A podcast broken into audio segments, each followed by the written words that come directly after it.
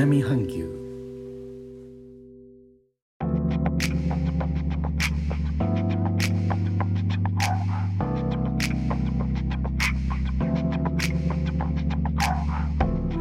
インドネシアから高野です。日本との間約6000キロ。インドネシアジャワ島中部の古い都ジョクジャカルタからお送りしております。日本とは一味も二味も違う。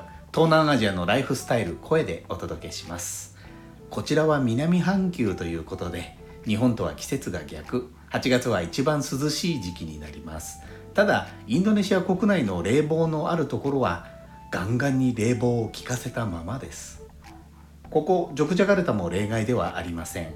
ジョクジャカルタはまだ王様がいらっしゃって州知事を兼ねる王宮を中心とした町です。宮廷文化が色濃く残る町ですので上下関係とか礼儀挨拶誰から話をするとか座る場所はどうするとかうるさいです。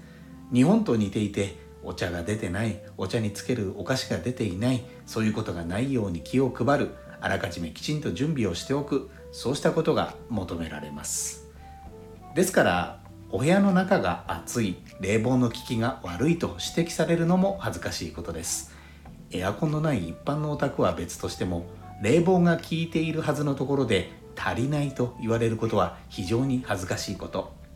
ウェルカムの気持ちおもてなしをする気持ちが足りないというふうに取られます。ですので冷房はガンガンに効いているのが効かせるのが普通です。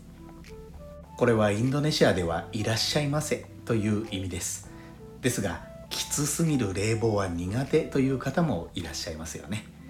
ホテルでもレストランでも冷房がちょっときついなと思われましたらそれはああきちんと歓迎されているのだと思いつつあらかじめご用意いただいた長袖をご利用ください。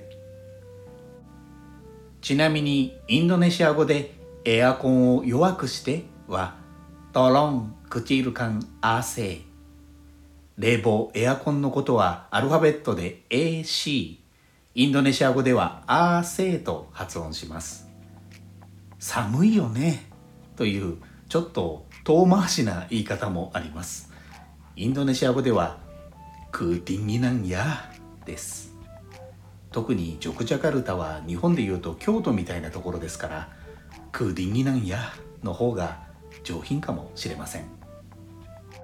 最後までお聴きいただきありがとうございます。レター、コメントもお待ちしております。インドネシアから高野でした。それではインドネシア語でのご挨拶、またお会いしましょう。参拝、順波、ラギ。